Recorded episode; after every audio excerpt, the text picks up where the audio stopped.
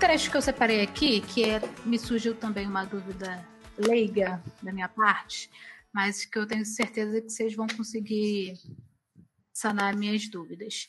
É lá no, no, na página 31, logo no primeiro trecho, no primeiro parágrafo, fala assim: Todo ser humano precisa viver em torno de alguma coisa. Algo tem de cativar nossa imaginação, a aliança e a esperança mais fundamentais do nosso coração.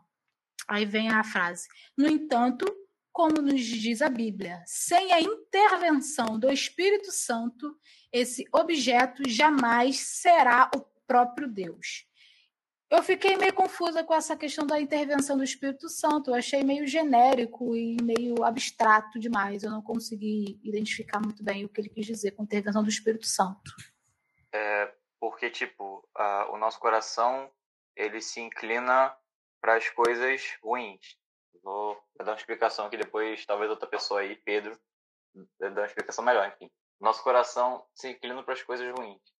E se digamos que Deus esteja fora disso, tá? Vamos dar o exemplo que Deus fora disso.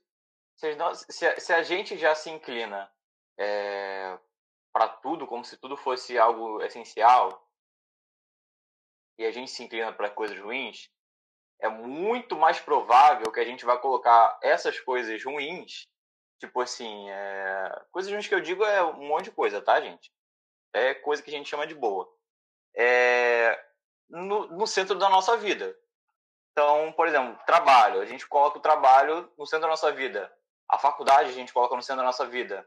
Eu tô num período da minha vida que eu quero formar o meu, o meu sustento, a minha base financeira. E aquilo ali é o meu, a minha visão. Eu esqueço de tudo que está ao meu redor.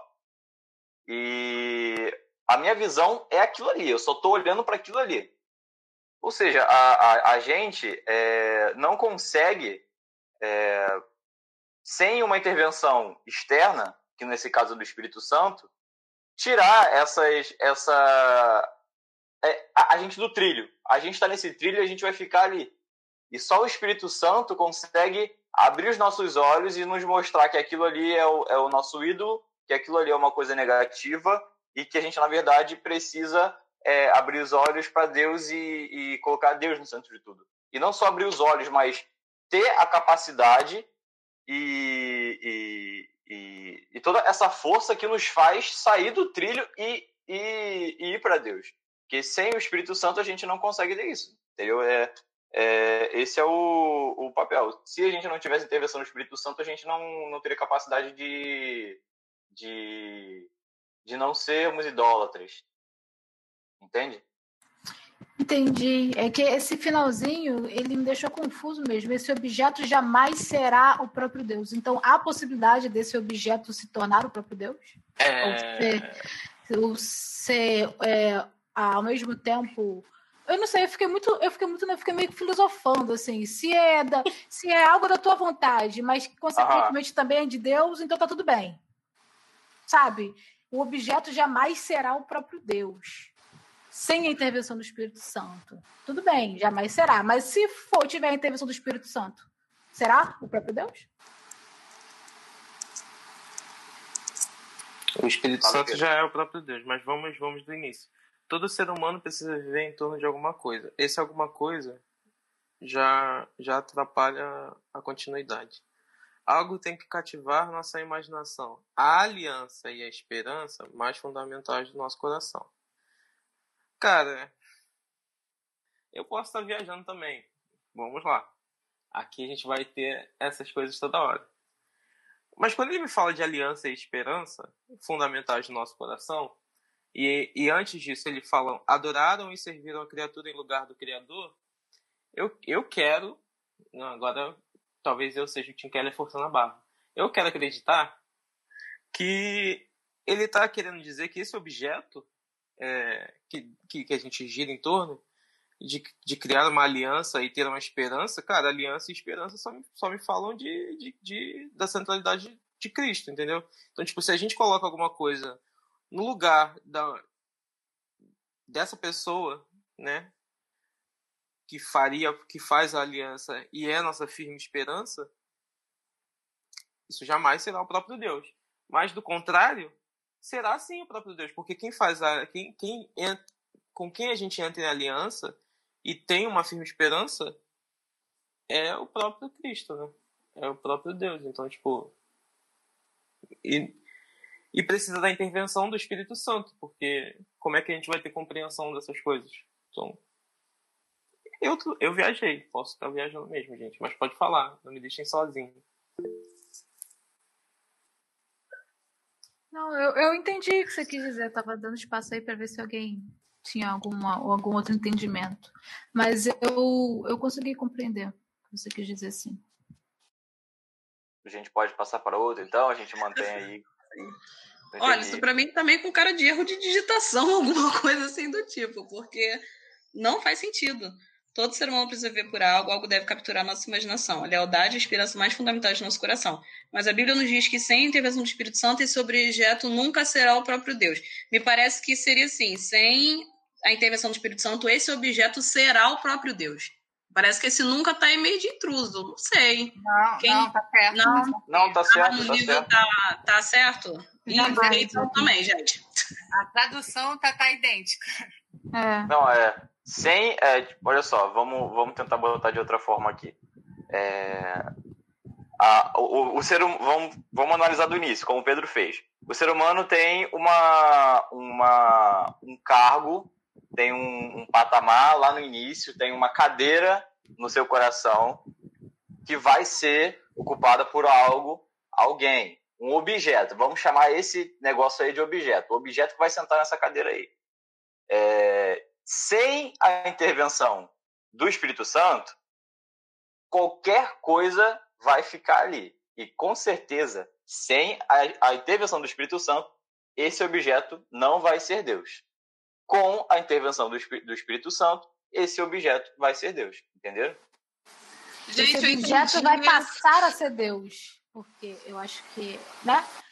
Ele vai, Deus vai tomar, vai tomar o lugar de qualquer outro objeto que esteja tomando conta do trono, né? Que você está se referindo aí. Ó, eu... Não, olha só, ele vem falando antes. Todo ser humano precisa viver por algo. Algo deve capturar nossa imaginação, lealdade, esperança mais fundamental de nosso coração. E aí, sem o Espírito Santo, esse algo que pelo qual precisamos viver, esse algo que deve capturar nossa imaginação, nossa lealdade, nossa esperança, nunca vai ser Deus.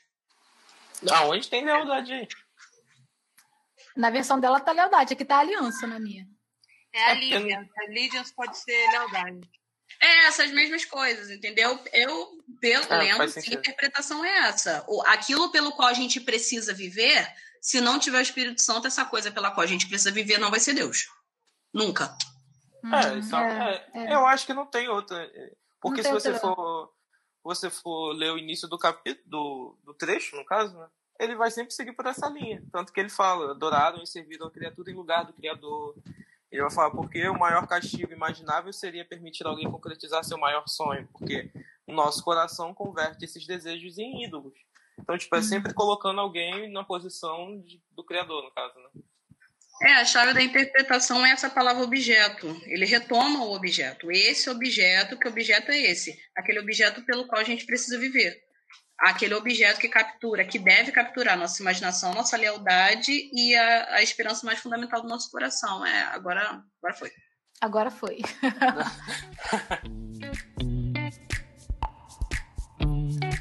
Vamos passar para próxima, então. Gente, eu falo pra caramba. Eu tenho só um comentário que eu vi e que me chamou muita atenção nessa questão do chamado de Abraão, que talvez tenha me bugado aquela questão de Isaac representar o sacrifício pelo pecado, mas enfim. É, eu achei muito interessante quando ele estava falando dessa questão de, de, de Abraão abrir mão dos ídolos, e me lembrou a pregação que teve na Pastoral da Família, no mês passado, se não me engano. E eu anotei aqui: a fé é o abrir mão de um ídolo. Por exemplo, primeiro Deus pede para Abraão: sai da tua terra, da tua parentela. Abraão foi e abriu mão de todo o status, de tudo que tinha, tudo que a família dele tinha, e ele foi embora. E aí depois passou: abre mão do teu filho. Abraão foi lá e abriu mão do filho dele. Mais uma coisa interessante é que Abraão não abriu mão de Sara quando ele estava no Egito, né? Vendo assim mais ou menos por quê, talvez pelo fato dele, ele, talvez ele considera, não sei se ele estava considerando a segurança dele ou a riqueza. A gente vê naquela passagem que eles vão para o Egito, porque onde eles estavam tinha uma, estavam é, com um período de fome, e ele fala para Sara: "Não fala que você é minha esposa, fala que você é minha irmã, porque você é muito bonita e eles vão querer ficar com você". Então assim, naquele eu achei interessante porque esse foi o momento em que eu vi Abraão pegando algo e colocando como ídolo o que foi que bagunçou a história toda, porque o pastor que pregou na, na pastoral estava explicando que eu nunca tinha visto isso, que Agar era egípcia. Então, depois que, que, que Abraão ele deu. É, os egípcios foram lá, pegaram Sara, porque realmente ele falou: é minha irmã, então beleza, a gente pode dar ela em casamento para alguém. E aí veio, os egípcios é, ficaram super doentes, né? Veio uma praga, e aí eles falam: que foi que você fez? E aí, e aí o Senhor falou: ó, essa mulher é casada, não fica com ela. Ele falou: o que, que você fez com a gente? Eles deram várias coisas para Abraão para ele meter o pé de lá. E o pastor estava explicando que uma das coisas que, que, a Bíblia fala que, inclusive, ele deu servas. E a Agar, a Bíblia faz. É muito interessante que a Bíblia fala que Agar era uma serva egípcia.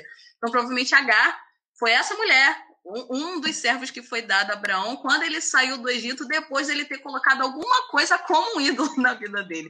Eu achei isso muito interessante, porque, assim, naquele momento, Abraão ele não usou a fé de que o Senhor poderia guardá-lo, independente de qualquer coisa. Ele tentou dar o jeitinho brasileiro e, e acabou bagunçando a história toda. Não sei se vocês conseguiram entender. Foi só um Cara, é, a Bíblia inteira, ela. Quer dizer, a Bíblia inteira não, mas essa, esse, essa parte do início de Gênesis é muito doido, porque as primeiras vezes que eu li, não tem uma, uma, um anúncio, tipo assim, ó, isso aqui é besteira, tá? Ele simplesmente faz. Então, tipo assim, é, ontem ele tava conversando com Deus e amanhã ele tá, sei lá, mentindo. E você fica tipo, gente, será que isso é certo? Será que ele fez certo? Será que ele tá no caminho certo? E eu ficava me questionando. Isso é, isso é uma das partes que a gente passa direto despercebido, a gente nem nota que pode ser uma, por exemplo, uma idolatria ou alguma coisa assim. Isso é bem interessante. Eu também me peguei pensando nisso. Do nada, Abraão vai lá em mente. Eu fiquei pensando, cadê a ira? Sabe, fiquei esperando a ira de Deus cair um raio na cabeça dele, alguma coisa. Mas passa assim, e, e quem pegar, pegou, né? Às vezes a, a resolução da, da questão está lá na frente. E eu acho que é mais uma questão de interpretação mesmo. Eu ainda tô leiga nessa parte. Mas levanto várias dúvidas, poucas são respondidas. Ah, eu acho que agora eu entendi o bug da Ingrid. Porque nessa ocasião, eu não estava entendendo, mas acho que agora eu entendi. Porque naquela ocasião, Deus não, é, Deus não viu como idolatria. E nessa, por exemplo, ao invés de que ele até usa assim, porque ele poderia matar Sara, ele entenderia. Mas sendo que a Sara é escolhida para ser a mãe da, da herança dele. Agora faz sentido. Só para confirmar. Tem um trecho na página 40 que diz assim: Pessoas que nunca sofreram na vida têm menos empatia pelos outros, pouco conhecimento dos próprios defeitos e limitações, nenhuma resistência diante da privação e expectativas irreais para a vida. O que vocês acham? Foi a única frase que eu marquei nesse, nesse período aí. Eu sabia que tu ia falar dela. Falem aí, gente, por favor.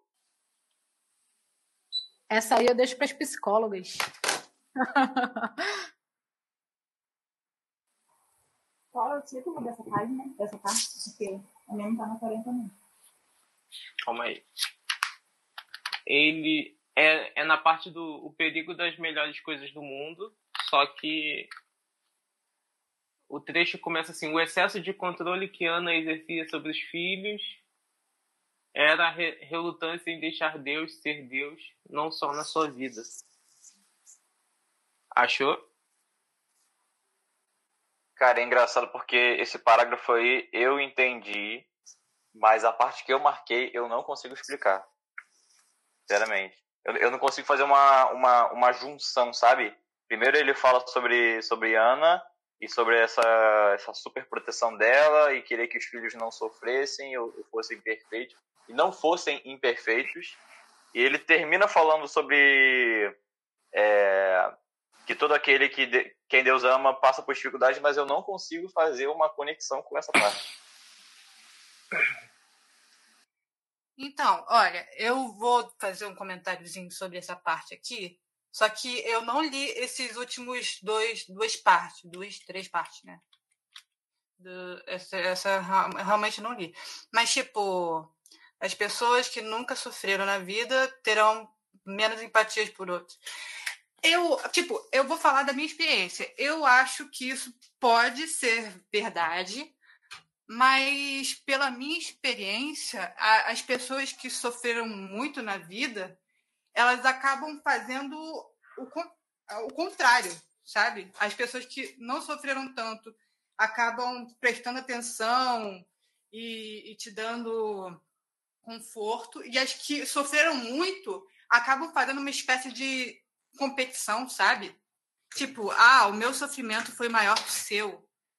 E, e aí fica difícil conversar com esse, com esse tipo de pessoa. Um exemplo muito grande que eu tenho é minha mãe. Eu estava conversando com minha mãe ontem a gente passou umas, umas coisas complicadas nos no meus primeiros 13 anos de vida. E, e eu estava falando com ela que, às vezes, é complicado conversar com ela porque eu deixo ela falando durante duas horas. E ó, olha só quem me mandou mensagem, minha mãe. é, eu deixo ela conversando sobre, duas horas sobre as coisas que ela precisa falar, que ela precisa colocar para fora. Mas na hora de eu falar so, sobre a minha visão das coisas, daquela parte da minha vida, ela meio que ela descarta e tenta virar as coisas de volta para ela e eu já sofri isso com amizade também. Que é, então, por isso, eu não vejo tanto quanto verdade. E terapia. É, é fazer o quê, né, filho? Não vejo tanto quanto verdade. Para mim, as pessoas que mais sofreram, elas têm menos empatia, que, que vão fazer isso uma, uma, uma competição entre o sofrimento alheio. E as que não sofreram tanto assim, é as que vão te oferecer algo, vão ser empáticas e por aí eu acho que consegui compreender. É, tanto que a Júlia disse, quanto lendo aqui, relendo umas três vezes essa, essa, parte. Eu acho que ele fala sobre pessoas que nunca sofreram na vida. Olha, ele fala: pessoas que nunca sofreram na vida têm menos empatia pelos outros. Eu acho que essa questão de, de nunca sofreram pela é, nunca sofreram na vida, ele ele fala sobre a nossa a nossa condição, sabe, de, de pessoas imperfeitas. Porque se a gente nos considera como pessoas imperfeitas, a gente também considera que as outras pessoas são imperfeitas. E se a gente diz, por exemplo, que a gente tem defeitos e erros, as outras pessoas também têm defeitos e erros. Então a gente começa a acreditar e confiar nos erros das outras pessoas, mesmo elas errando. Ou seja, você está errado? Está errado. Mas ainda assim eu compreendo que você está errado e que você pode errar porque eu também erro. Então eu acho que ele, fala, ele, ele acredita nesse apesar de ter ficado um pouco solto na, na, na minha cabeça, do jeito que ele coloca, é, fazendo uma, uma conexão com o resto do, do, do parágrafo, porque ele fala sobre ela não aceitar os fracassos e decepções é, dos filhos e que ela planejou uma vida perfeita para eles. E uma vida perfeita é justamente uma vida sem fracassos e, e, e, e erros, mesmo eles cometendo isso. E quando eles cometerem, ela vai burlar aquilo ali, vai brigar com eles, vai se ficar irada porque ela não quer aquilo ali. E, ou seja, ela não aceita o erro do, do próximo. E se ela não aceita o erro do próximo, é porque ela, de certa forma, ou não reconhece o, o, os próprios erros ou não aceita os próprios erros. Mas eu acredito que se ela reconhecesse os próprios erros, ela teria consciência de que ela não é capaz de, de acertar o tempo, o tempo inteiro e, e compreenderia a, a, imperfeição dos filhos. Então, é, por isso que ele fala que, olha só, pessoas que nunca sofreram na vida têm menos empatia pelos outros. Tá, legal. Pouco conhecimento dos próprios defeitos e limitações, nenhuma resistência diante de privação e expectativas irreais para a vida. Ou seja, ele fala sobre esse pouco conhecimento dos próprios defeitos e das limitações. Ele é, diz que se a pessoa tem pouco conhecimento, ela acredita que vai ser perfeita e que pode colocar essa, essa perfeição projetada em, outra, em outras pessoas como os filhos. Enfim. Só pegando um gancho na sua fala, Nicolas, e baseado na fala da Júlia, quando eu li esse trecho, eu pensei bem na questão dos de pais. Eu acho que quem aqui tem filho, eu acho que entende esse trecho aqui com muito mais clareza do que quem não tem. Porque, pelo que eu vi, a ênfase está na palavra nunca. A Júlia disse um caso de excesso de sofrimento. Eu acho que nenhuma das duas coisas são boas, nem o excesso de sofrimento, nem o excesso de bonança. E aí ele dá como referência Hebreus do 1 ao 8. Em Hebreus 8 está escrito assim: se vocês. Não, no 7. Está escrito assim: suporta as dificuldades recebendo-as como disciplina. Deus os trata como filhos. Ora, qual filho que não é disciplinado por seu pai? Se vocês não são disciplinados, a disciplina é para todos os filhos, então vocês não são filhos legítimos, mas sim ilegítimos. Além disso, tínhamos pais humanos que nos disciplinavam, nós os respeitávamos. Quanto mais devemos submeter-nos ao Pai dos Espíritos, para assim vivermos. Nossos pais nos disciplinavam por um curto período, segundo lhes parecia melhor, mas Deus nos disciplina para o nosso próprio bem, para que participemos da sua santidade. Então, acho que, novamente, tem a questão da, da pregação, né? A gente ouviu ontem, quem estava na, na, igreja teve acesso ouviu dessa questão da, das dificuldades, que o Senhor usa isso para nos ensinar, mas acho que a ênfase aqui está na palavra nunca. Né? Mesmo que você tenha uma vida confortável financeiramente, emocionalmente, é, é, de, você, onde você, culturalmente você esteja suprido ali de todas as coisas, você precisa ter alguns nãos, você precisa ter algumas faltas, justamente para não acontecer isso que ele falou, não, você ter empatia pelos outros, você respeitar, essa questão de, de eu acho que o problema maior né, nesse trecho é a palavra nunca.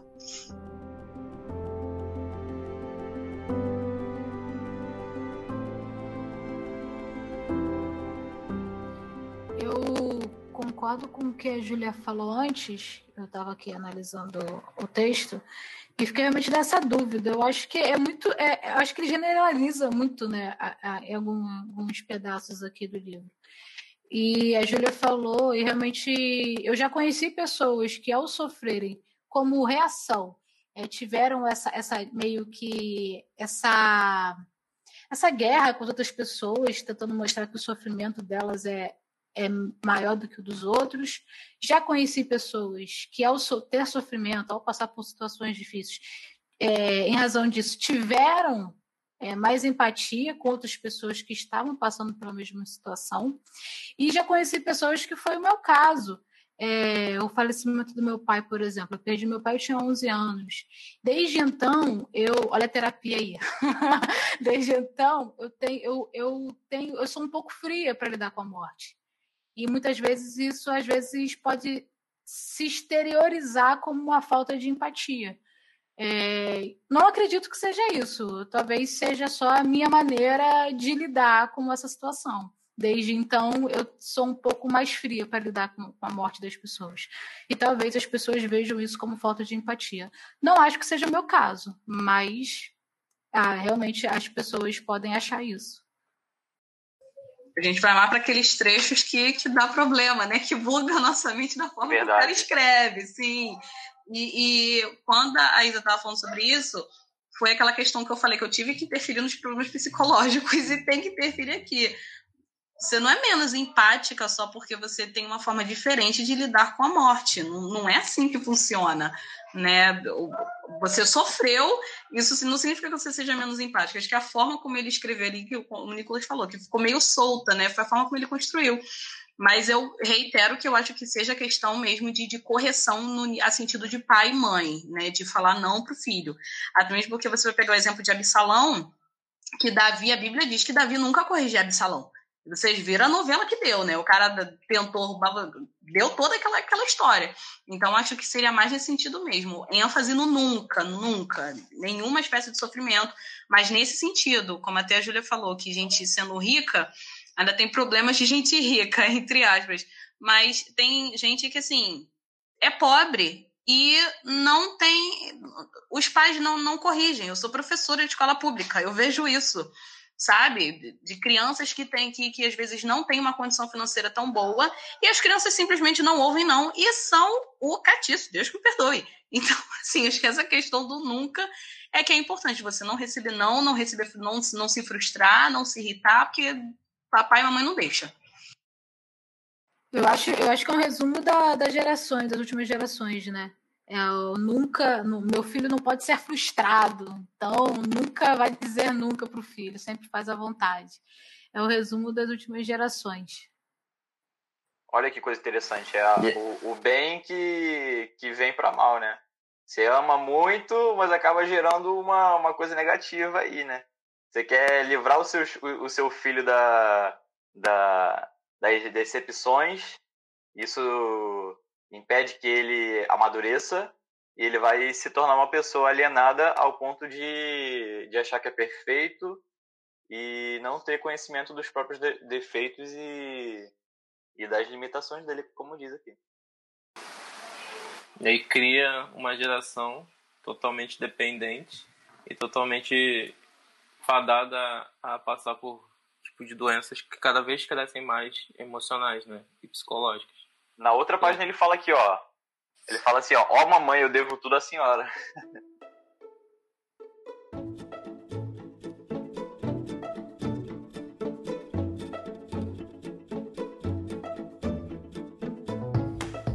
Acho que a gente pode caminhar pro, pro final do capítulo. Alguém ainda tem alguma coisa a falar? De algum trecho? Antes da gente ir para as duas últimas páginas do capítulo? Fale agora o cálice para sempre. Não cálice para sempre não, ainda tem coisa para a gente discutir. Mas ou falo agora, ou a gente vai para o final mesmo. Olha, realmente nesse, nesse meio aí eu não marquei nada. A única coisa que eu fui marcar mesmo foi lá na página 44, que é a penúltima página. Então já pode falar, porque é a página que a gente vai entrar agora. É, eu marquei a, a última frase do penúltimo parágrafo, que fala: é, Como muitos aprenderam para depois ensinar, ninguém percebe que Jesus é tudo de que necessita até ele ser tudo o que se tem. É tudo que a gente estava falando aí, né? A gente, sobre o dinheiro, por exemplo, a gente só nota que o dinheiro é uma, uma coisa é, essencial. A gente só sente tristeza, né? E só nota que isso é um ídolo, por exemplo, quando a gente tem a falta. Quando a gente, a gente só sente que um namorado, uma namorada, um pai, um filho, talvez, ou qualquer outra pessoa é uma, uma figura que a gente tem uma dependência emocional quando a gente perde essa pessoa. E talvez um trabalho, a gente só nota que aquilo ali é uma coisa negativa quando a gente tá, quando a gente perde aquilo ali. Enfim, a gente só nota quando a gente está tristinho. Então, com, com Jesus eu acho que não seria diferente, porque é, foi o que, o que a gente está falando do, do, culto de ontem, e Deus utiliza essa, esse momento, esse momento conturbado para alertar a gente sobre oração, sobre a nossa vida e nossa dependência que está, de certa forma, colocada em coisas que não são Deus, e é dessa forma aí. No momento que a gente perde tudo e a gente só tem a Cristo, a gente repara que é, ele é a única coisa que a gente precisa para viver. De, e, e olha que coisa doida, né? A gente pode ter tudo, mas se a gente não tiver a Cristo, a gente não tem nada. Ou seja, você tem uma, uma, uma sala cheia de coisa e não tem nada. E às vezes você tem a sala vazia, mas só tem a Cristo ali e você tem tudo. Isso é uma, uma coisa que maluco, ser humano racional por aí não vai compreender. Só a gente que é doido mesmo que vai, vai entender isso. É, o... eu passei um período da minha vida.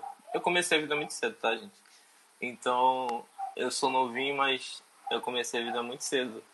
Em 2015, foi, foi que 2015, não, 2013, eu tive meu primeiro meu, meu divórcio. E aí eu sou pai. E logo depois eu entrei na, na Rede Globo para trabalhar. Fiquei um período lá, mas foi pesado demais para mim eu pedi para sair. E logo depois eu fiquei desempregado dois anos e, e eu tinha que pagar pensão e sobreviver, né? Eu fiquei dois anos vivendo de Deus. Isso aí eu posso dizer literalmente, porque, tipo, eu não tinha emprego, mas eu nunca consegui um emprego, na verdade, mesmo tendo experiências e várias coisas diferentes. Não apareceu um emprego, foi o melhor ano, foi um dos melhores anos da minha vida com Deus. Por incrível que pareça. Porque não, não tive necessidade de nada, não, não me faltou nada, não, deix, não faltou nada pro meu filho.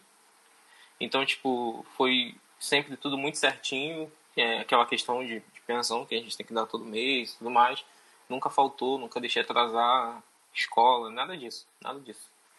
Mas foi o momento que eu mais vivi, tipo assim, intensamente com Cristo, porque tipo, era quando eu conseguia entender que tipo eu não precisava de nada, porque eu já tinha tudo e ele supria sempre tudo. Então aquilo que lá em Mateus fala que tipo buscai o reino de Deus e sua justiça e as demais coisas vos serão acrescentadas, foi tipo bem pleno na minha vida. É claro que isso não é um caso para todos. Não acho que nego, deva ficar tipo, ah, então agora eu vou viver assim. Vou deixar o emprego de lado e deixar para lá, vou buscar só Deus, vou viver de Deus e deixa minha vida para lá, não preciso me preocupar com isso. Não, eu não acho que seja isso. Não acho mesmo que seja isso, porque em contrapartida, eu vivia minha vida muito para a igreja, desde eu perdi meu pai na, no início da minha adolescência. Compensação, eu deixei a desejar em muitas coisas que eu já poderia ter feito. Por exemplo, faculdade foi um ponto, é, o estudo em si foi um ponto que eu fui deixando porque eu, eu me ocupava com todas, todas as coisas da igreja e eu não tinha tempo para mim. Quando eu comecei recentemente, tem pouco, pouco menos de um ano, eu comecei a fazer terapia e, e aí o psicólogo falou que ele me fez uma pergunta: quanto tempo você gasta para cuidar de você? E eu não soube responder. Porque ele falou: o excesso de cuidar dos outros é um problema para você, porque mesmo que você seja cristão, você não tem como amar o próximo sem amar a si também. Então, tipo, ele também é cristão, tá, gente?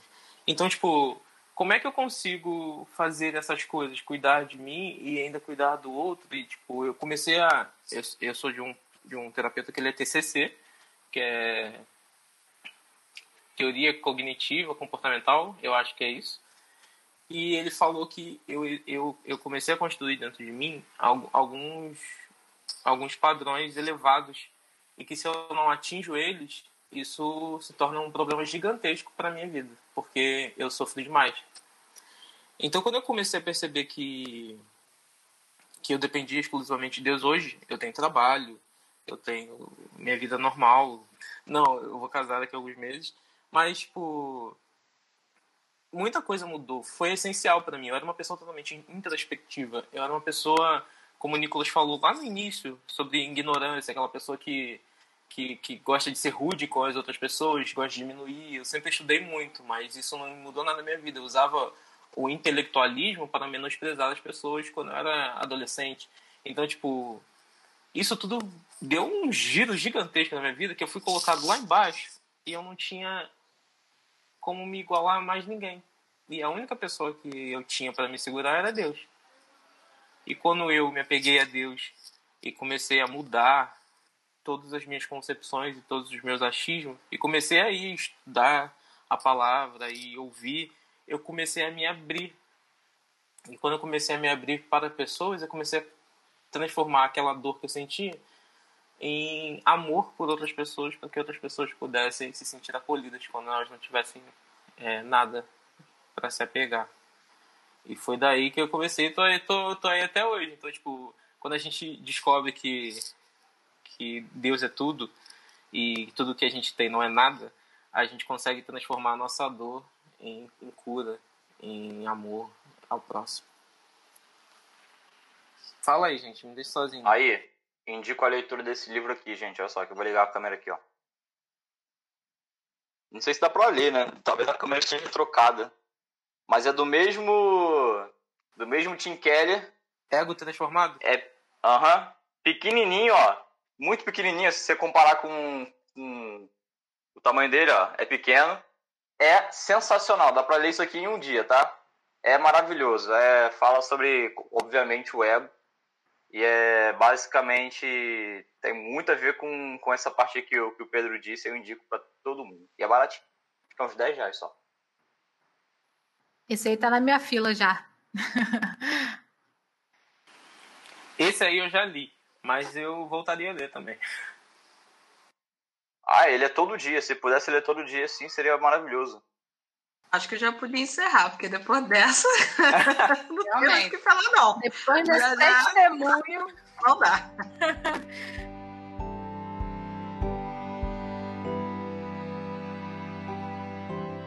Bom, então me diz aí o que, vocês acharam do livro até esse capítulo. É, só pra gente encerrar mesmo. Não precisa ser muita coisa não, só o que vocês estão achando da leitura do Tim Keller como autor, porque lá no final, quando a gente terminar, eu vou fazer a mesma pergunta e talvez as opiniões sejam completamente diferentes. E como está gravado, vocês vão ver. Bom, eu gostei da forma como ele escreve, é bem didática, a leitura ela, ela flui fácil. A princípio, alguns desses pontos que a gente até mencionou aqui ficaram, acho que, um pouco.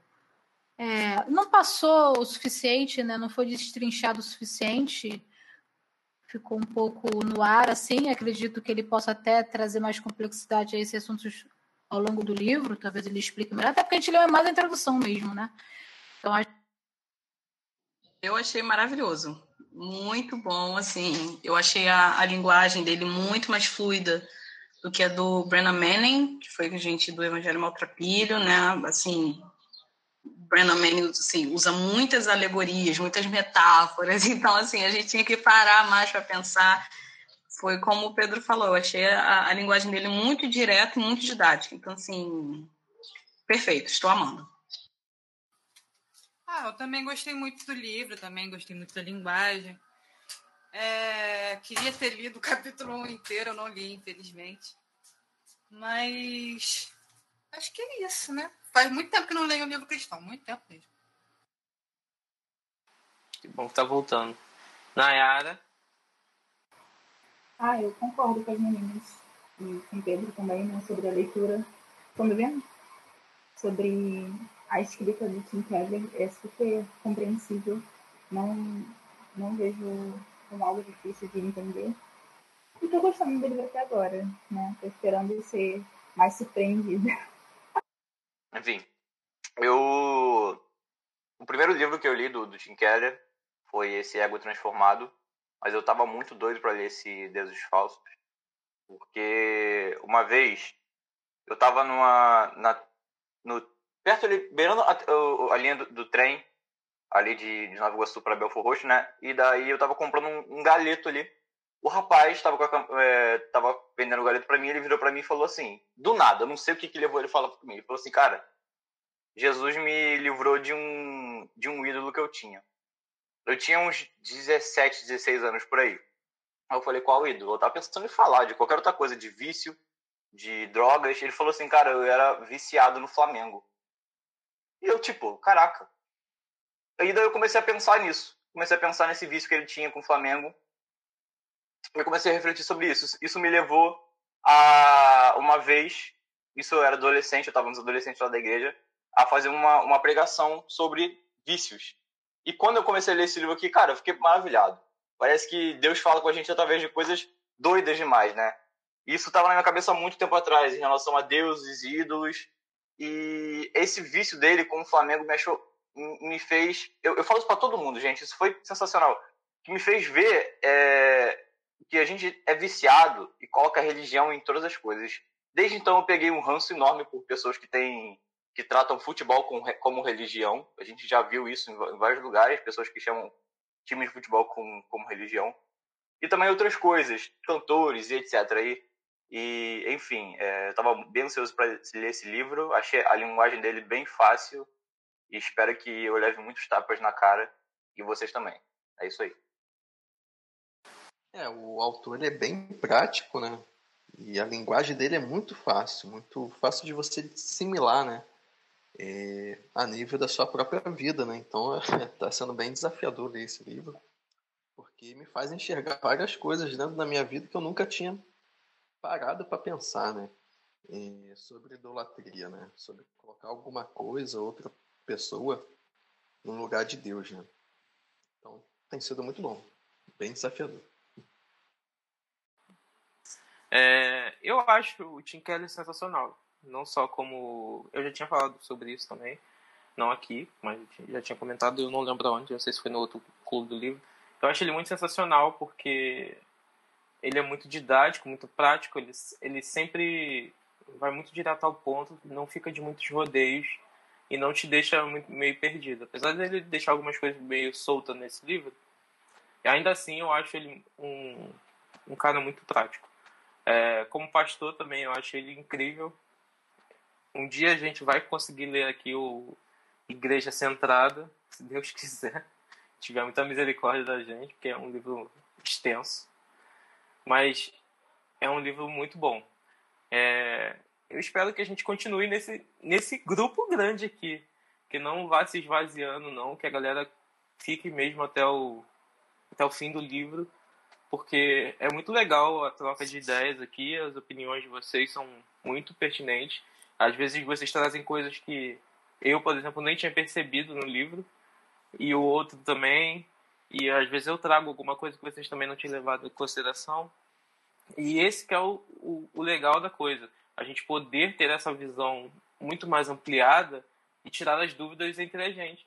Porque acaba que isso instiga a gente a pesquisar mais as coisas, mais a ler a Bíblia, é, mais a, a, poder passar para outra pessoa. Por exemplo, se outra pessoa tiver alguma dúvida sobre o ídolo, você vai já tem já tem isso entendido porque você já discutiu, você já conversou com outras pessoas de visões diferentes, de que tem experiências diferentes com isso. E eu, eu acho isso muito gratificante no Clube do Livro. Bom, essa, essa é a nossa primeira reunião, por ter vocês aqui. E eu espero que, você, que na próxima venham o restante da galera e que vocês sejam muito edificados, assim como eu tenho sido no Clube do Livro.